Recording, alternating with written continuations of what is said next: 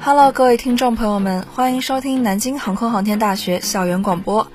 这里是每周五都会准时与你见面的周五 F Club，我是主播王子，我是主播茄茄。最近热播剧《山河令》主演龚俊，因为将歌里的呜呼唱成了芜湖，而被芜湖文旅发文感谢。虽然帅哥的歌唱的不咋样，但芜湖反正是出圈了。四川这次又坐不住了。和西藏抢丁真的年度大戏还历历在目，没喘过气来的四川又开始了新一轮的抢人大战。帅哥频频被抢，网友们都开始着急了，纷纷喊四川文旅出来干活，拍个帅哥宣传片。不为别的，只是四川盆地实在是家大业大，帅哥真的很多。全网三千追星女孩，大多都躲不过川渝男人。从内地养成偶像鼻祖 TFBOYS，到后来因出演古偶剧爆红的李易峰、肖战、罗云熙等男演员，都来自川渝地区。偶像男团如 I.E.S.E. Rise、时代少年团里，川渝籍团员也占了大半。可以说，川渝帅哥不仅好看，而且从儿子到弟弟再到老公，款式齐全，花样繁多。这也难怪明星超话前一百名里七十三位男性偶像的籍贯，川渝地区加起来共十五人，占比超过五分之一。为什么川渝贡献了这么多娱乐圈帅哥？答案很简单，因为川渝本身就有很多帅哥。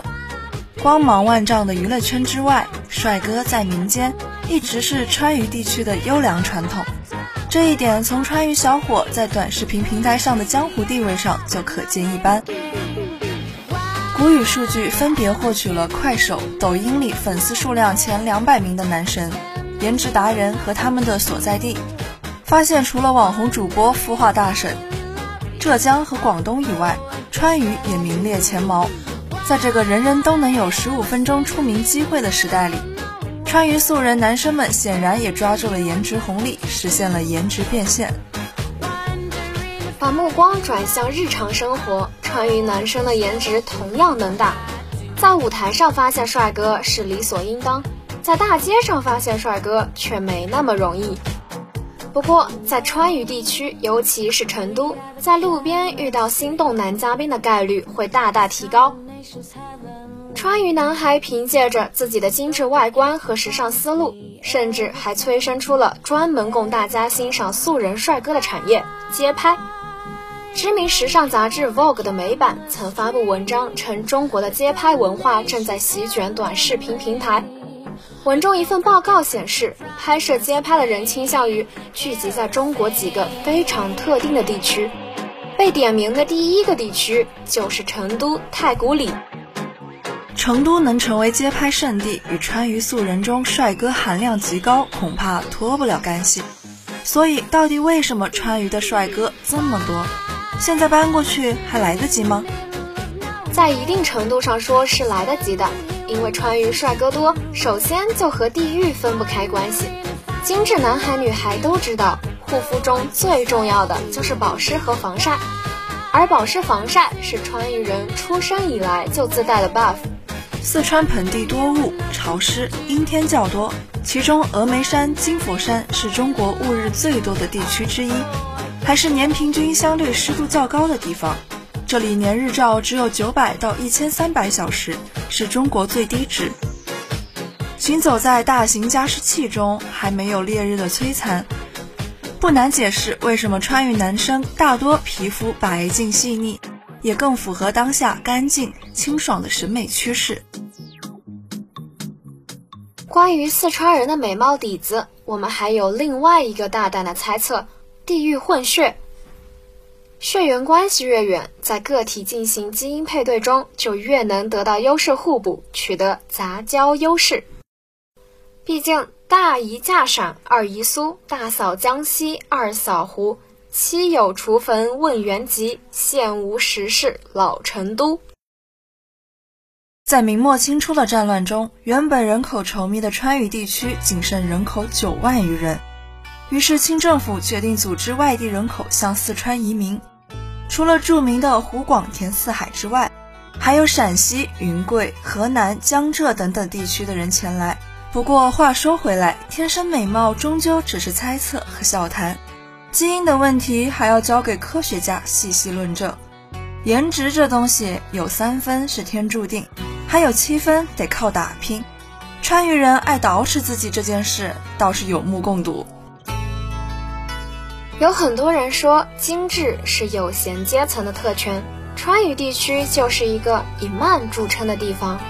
英国作家福霞·邓洛普曾这样描述四川盆地：这个地方本身那种慢悠悠的倦怠感，也令人不知不觉地被影响。从唐朝开始，这里就以生活安逸闲适著称，因为气候适宜，土壤更是传奇般的肥沃。成都人不用特别努力的工作，也能吃得好，玩得开心，让自己活得舒服闲适，仿佛是刻在川渝人骨子里的传统，也让他们更愿意花时间捯饬取悦自己。在二零一八年天猫发布的报告中，综合购买人数以及购买美妆各户的消费力，成都以极高的综合指数排名第一。在其他省份的男孩还在纠结该不该打遮阳伞的时候，川渝男孩已经在敷着面膜军训了。好看只是一方面，不得不提的还有川渝男孩的性格。毕竟明星不是纸片人，要想当一个经得起视频综艺粉丝站姐检验的帅哥，性格必须得过关。好看的皮囊千篇一律，有趣的灵魂万里挑一，当帅哥难。当一个有趣的帅哥更难，而川渝人就是有趣本身。首先是方言，苏钱钱，瓜西西。在其他省份的人还在可以使用恶恶、范范等来凸显自己的可爱时，川渝男孩表示叠词，种族天赋罢了。再加上俏皮的儿化音、软糯的语气词，让川渝小伙一开口就赢在了起跑线上。然后是情商高，加一点耙耳朵的种族天赋，给他们平添了不少魅力。谁说霸道总裁和小奶狗只能二选一？其他省份的人才让你做选择，川渝帅哥让你全都拥有。所以四川文旅真的不考虑拍一个帅哥宣传片吗？不用太复杂，就让他们坐在镜头前说方言，观众就可以垂直入坑。Hello，各位听众，欢迎继续收听周五 F Club，我是主播十七，我是主播 VK。阔别已久的泛影随行又与大家见面了。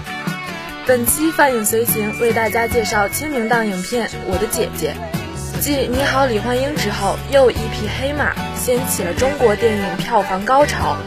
零零后张子枫主演的《我的姐姐》票房称霸清明档，刷新清明档单日票房影史最高纪录。该片一上映就赚足了观众泪水，不少网友直呼戳中泪点，口罩哭成面膜。电影用两个小时的篇幅囊括了现实家庭中各种典型人物形象和人物关系。影片中每个人物都极其生动，代表中国式家庭中的典型面貌。因此，电影的受众群众不分性别、不分年龄，每个人都能从中获得共鸣。安然是新生代的性格独立女性，她不接受自己的命运被他人摆布，有自己的追求和理想。弟弟是家庭中儿子被溺爱的典型代表，安然的姑妈也是姐姐，代表了家庭中奉献牺牲的女性形象。安然的男友则是被呵护宠爱的独生子。安然的舅舅则是在宠爱中长大，养成了看起来麻木、没有担当的人格。每个角色的性格和命运的形成，都受制于父母的意识形态以及不同年代的成长背景。这些角色汇聚到一起，所有的冲突和矛盾都顺理成章，刻画出了典型中国式家庭中亲情的复杂，在冲突、理解、共情中彰显出亲情内核，让观众收获人生况味。主演张子枫。那个在唐探中邪魅一笑的少女，那个在观众心中一直都是妹妹的张子枫，此次剪去长发，演绎了一个有棱有角、可甜可盐的姐姐。故事的主线并不复杂，一起冰冷的交通事故之后，一个家庭里只剩下一对姐弟。当姐姐安然站在路口说自己是遇难者的女儿时，警察说那对夫妇只有同儿子的合影，请他出示一下证件。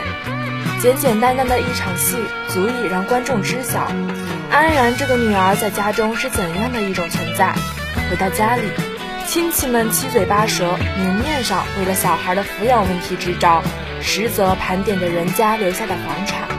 而安然并不关注这些，她只想在与父母的合影里找到自己，哪怕只是一种无谓的慰藉。只是真的没有。他找到的只有一张写着他身患残疾的假证明。父母为了再生一个儿子出示了合理借口。在弟弟子恒还未出生时，他就已然活在了弟弟的阴影中。小时候在家穿着好看的裙子跳舞是错，长大后报考自己热爱的医科大学是错，就连家里的房产，在父母原本的计划中也是属于弟弟的。影片用大量生活细。影片用大量生活细节完成姐弟之间的关系变化，一步步重塑亲情。一开始，这是一对年龄差很大、平时不怎么见面的姐弟。姐姐嫌弟弟麻烦，弟弟则摆出家中小皇帝的姿态。姐姐准备了早餐，弟弟会揉碎然后嫌弃的丢掉。姐姐讲道理，却换回弟弟吐到脸上的口水。姐姐打开电脑，弟弟会凑过来捣乱。这和现实生活中的姐弟相处如出一辙，可亲情是一条无法割裂的纽带。安然一边下定决心要将弟弟送养，一边被动的和弟弟相处。当他慢慢习惯了姐姐这个身份，开始走近并理解弟弟的处境，心态也慢慢有了变化。他们从什么时候开始慢慢亲近的呢？也许是分享着红烧肉和笋子炒肉这样不同的菜单时。也许是地铁里，姐姐看到弟弟在外面寻找他的弱小的、脆弱的身影时；也许是在那个背起弟弟缓步前行的雨夜；也许是弟弟的那句：“姐姐，我不想你化成灰。”一夜间失去双亲的姐弟，并不像许多故事里写的那样一夜长大，而是在苦难的生活中步步扶持，一起长大。随着爱的羁绊日益深重，本坚决的想给弟弟找一个领养家庭的姐姐，在这个过程中逐步动摇。在听到弟弟的那句“我的世界只有你了，你身上有妈妈的味道”，看到从垃圾堆捡回那个写着姐姐的皮球时，安然心中已然明了：弟弟虽年幼，但他依然可以从他那儿感受到来自家人的温暖。影片中的不少情节。真实到扎心，安然拼命地跑去拦住患子痫的孕妇，但不光是她的丈夫，连孕妇自己也虚弱地说：“我要生。”这对夫妻已经有了两个女儿，但哪怕冒着生命危险，他们也想再拥有一个儿子，仿佛这就是人生的全部意义。这样的故事不光是在电影里，也在现实生活里一直上演。女性的牺牲。远远不止在产房里，不少女孩都曾经把家里有限的上学名额让给了弟弟，自己则早早中断学业，出门养家。影片中的姑妈就是这样，原本可以成为俄语高材生的她，把读书机会让给了读中专的弟弟，早早步入婚姻，开始张罗生意，照顾老公和孩子。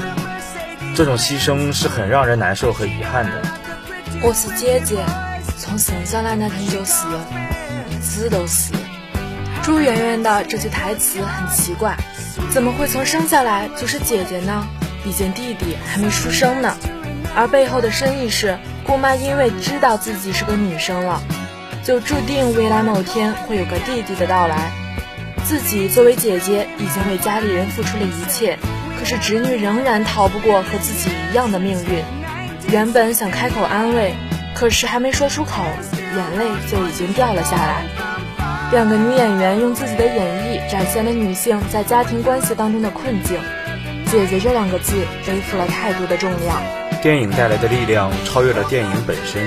观众站在上帝视角，会觉得每个人都是错的；但站在每一个人的立场，又会发现每一个角色都没错，进而会反思自己的家庭，以及自己在这个家庭中所承担的角色。这正是电影具备的现实力量。电影中，安然和弟弟、姑妈和舅舅是一个家庭中不同年代的姐弟，两组姐弟的相互投射，展现了现实生活中女性的共同困境。姑妈的这种牺牲和奉献，正是现实家庭中的普遍写照，并且逐渐的这种牺牲奉献从被动变得理所当然。如果安然不去抗争，那么历史就会再次上演。电影选择了开放式的结局，这样的处理非常棒。毕竟家庭矛盾没有标准答案，电影能够带给观众酣畅淋漓的情感体验，以及深度的感动和思考已经足够。愿每一个举着镜子的女孩，除了将光折射在他人身上，也别忘了将自己照亮。愿走进影院的你，也能收获一份独属于你的感动和力量。为自己而活的人生里，千千万万个我们，都将被照亮。Hello，各位听众，欢迎回到周五 F Club 的节目，我是主播三三，我是主播松仁儿。你有多久没去 KTV 了？疫情前，嗯，两年吧。数据显示，近五年全国 KTV 数量呈断崖式下跌。二零一五年顶峰时期有十二万家，二零二零仅剩六万家。KTV 的常住人群也换了一茬。央视财经数据显示，受疫情影响，KTV 娱乐业在二零二零年整体客流量下降了百分之七十到百分之八十。中老年倒成了 KTV 白天场的新顾客群体，很难想象，昔日金碧辉煌、灯红酒绿的高端娱乐场所，已经沦落到一百块钱随便唱，大爷大妈们成群结队，一人拿个保温杯，连酒水饮料钱都不让人赚。从上个世纪九十年代到现在，KTV 进入中国已经整整三十年，也见证了一代人的成长。从时髦之王到大妈最爱。KTV 是如何一步步被年轻人所抛弃的呢？时间倒回至二零零八年，第一批九零后高考完，正值 KTV 鼎盛时期。燥热的夏天，QQ 群里突然有人呼唤：“下午两点，查查 KTV 中宝天蝎座。”那时候智能手机还没有普及，也没有接龙定位、大众点评，但时间一到，大家坐得整整齐齐。彼时。电影院 KTV 是九零后的唯二活动场所，量贩式 KTV 刚刚兴起，在名字是插柜插乐迪的 KTV 里，能遇到从小学到高中的各种同学。北方三线城市三小时中包是两百元，包括相应的酒水饮料小时，AA 以后人均三五十。KTV 给年轻人的印象是性价比高，好玩不贵。有人自嘲。十年前，我们点周杰伦、五月天、孙燕姿、陈奕迅；十年后，我们点周杰伦、五月天、孙燕姿和陈奕迅。不是现在没有好歌，是那时的歌确实扛打。二零零四年到二零零八年的华语乐坛可以说是神仙打架，男友周王林涛，女友孙燕姿、莫文蔚、梁静茹、蔡依林、S.H.E。低沉温柔的东风破，洒脱不羁的 Lydia，唱破音的死了都要爱，缠绵回转的江南，温暖安静的宁夏，超脱冷静的阴天，深情款款的十年，任何一首都能引发集体大合唱。那个年代 KTV 火起来，纯粹是因为年轻人把唱歌听歌当做是一种令人开心和享受的事情。通过百度下载，把好听的歌做成彩铃，存在 MP3 里，无限循环。一个个宁静的夜晚，一首歌循环上几十遍，不用特意记歌词，每一句却早已烂熟于心。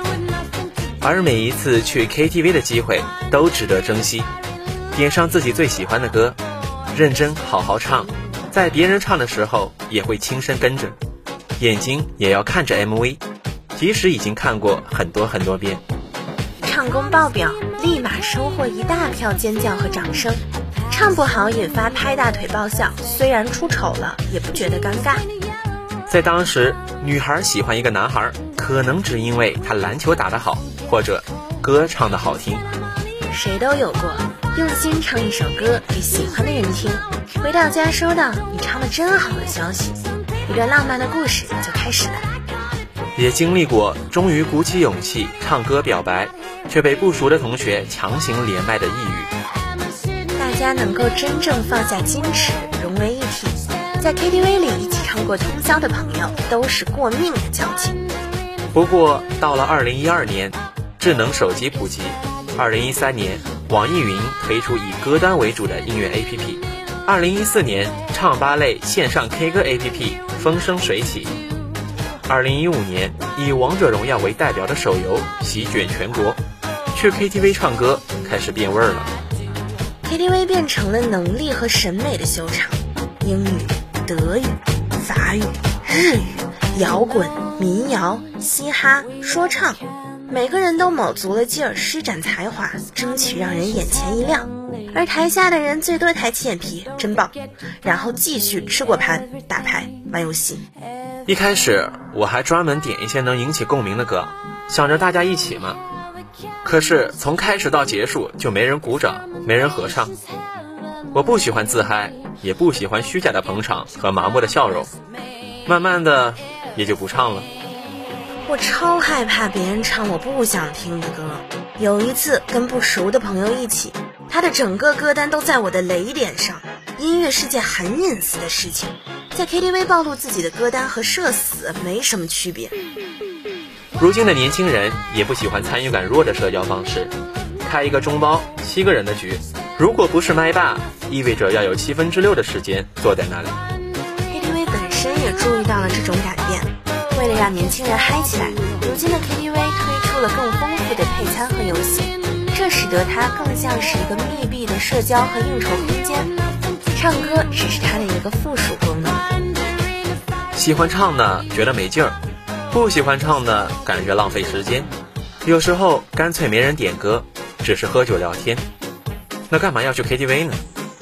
酒吧蹦迪它不香吗？随着版权规范化，KTV 的经营成本越来越高。如今的流量歌曲版权大多在腾讯音乐、网易云音乐等音乐巨头手里，线下 KTV 要上新歌，必须支付高昂的版权费用。不止新歌，对于 KTV 来说，现存的老歌也岌岌可危。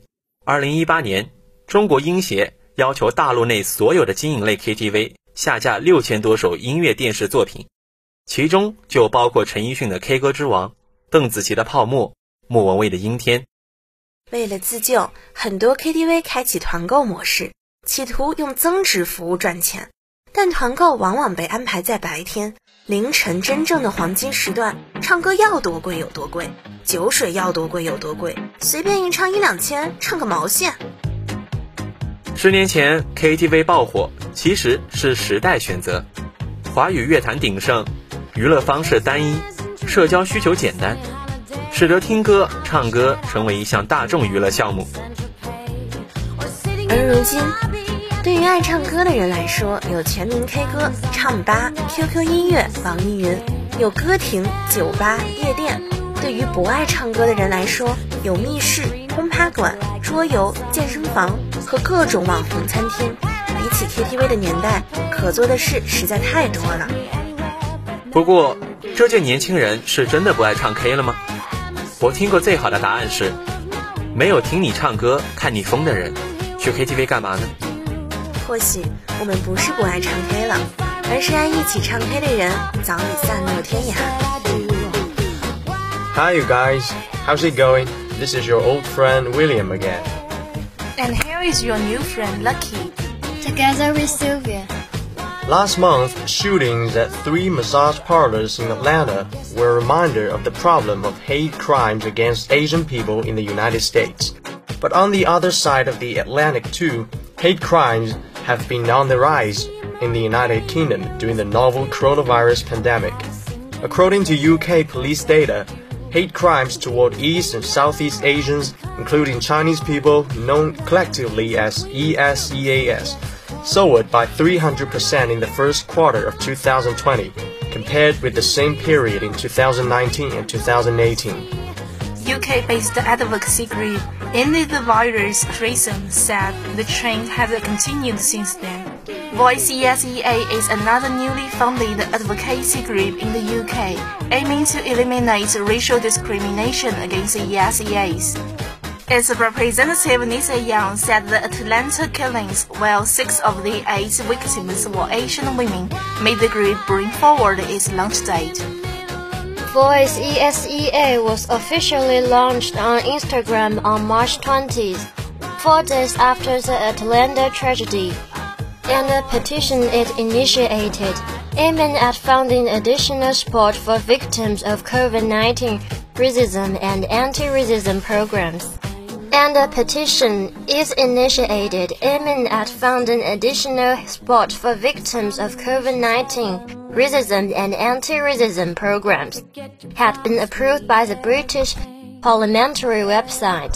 By March 30th, the petition had reached its first milestone of 10,000 signatures, calling on the government to better protect communities, including ESEAs, by not only condemning recent racist attacks, but providing supportive funds of impacted individual and business victims as a result of racism fueled by COVID-19, as well as organizations tackling racism.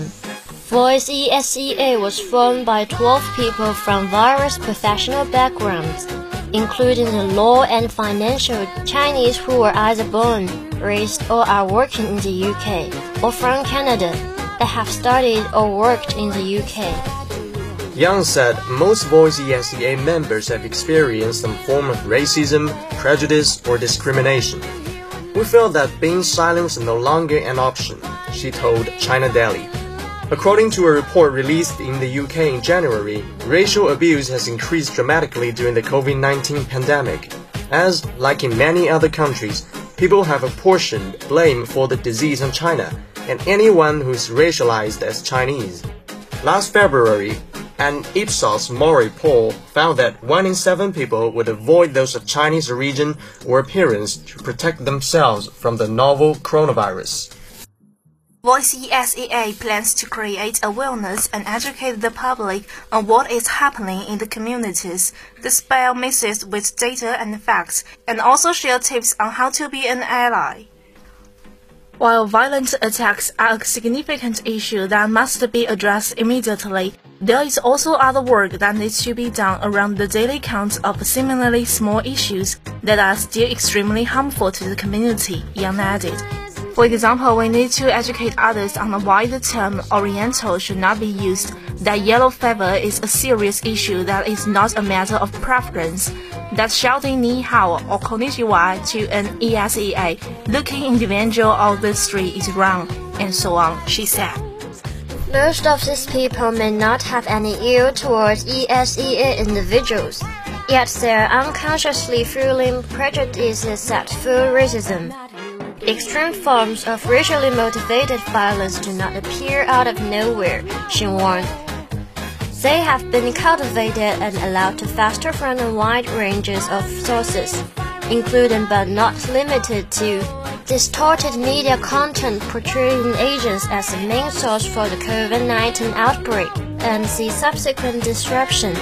Dismissive attitudes that do not acknowledge racism against ESEA novelized jokes that make fun of Asian culture, and a lack of representation in senior positions in the private and public sector, and a lack of representation in the media.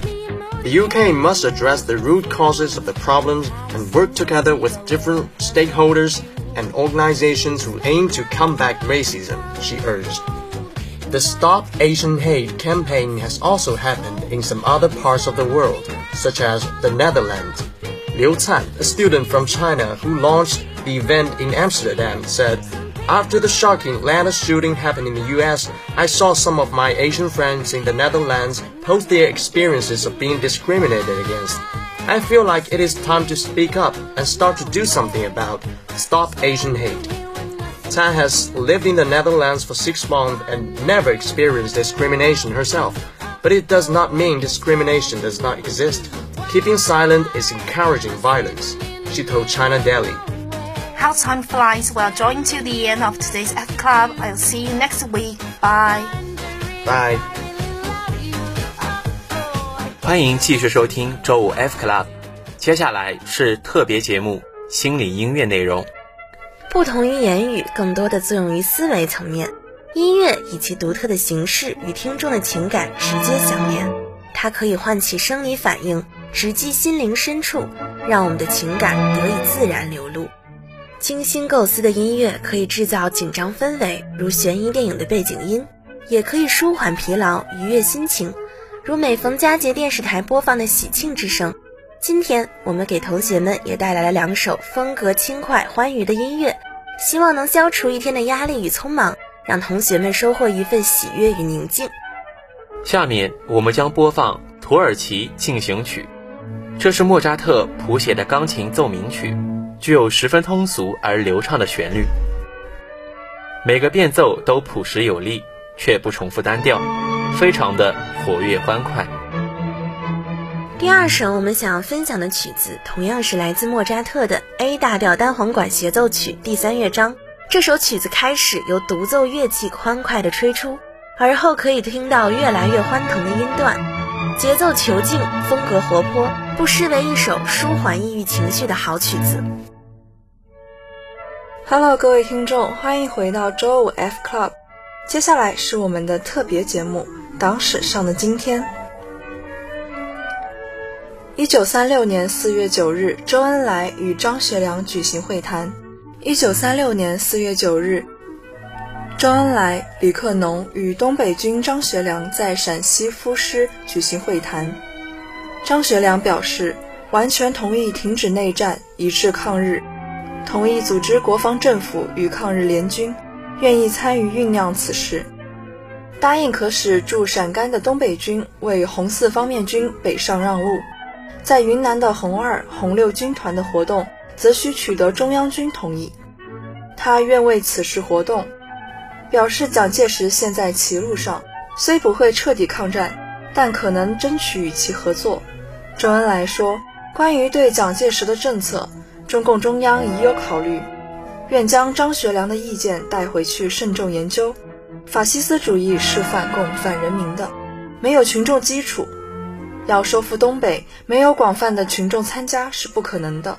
双方并就通商、互派代表等问题商定了办法。二零零四年四月九日至十三日，胡锦涛赴陕西就推进西部大开发和进一步解决好三农问题等进行调研。二零零四年四月九日至十三日。胡锦涛赴陕西就推进西部大开发和进一步解决好三农问题等进行调研，强调从长远和根本上说，要开辟我国农业发展的广阔前景，关键在于农业技术进步。中央将继续坚定不移地推动西部大开发战略的实施，国家对西部大开发的扶持政策不会改变，支持力度不会减弱。推进西部大开发，必须坚持走新型工业化道路，努力走出一条科技含量高、经济效益好、资源消耗低、环境污染少、人力资源优势得到充分发挥的新路子。以上就是本期节目的全部内容了，感谢你的收听，我是主播王子，感谢导播黄雅洁、江承志、李卓林。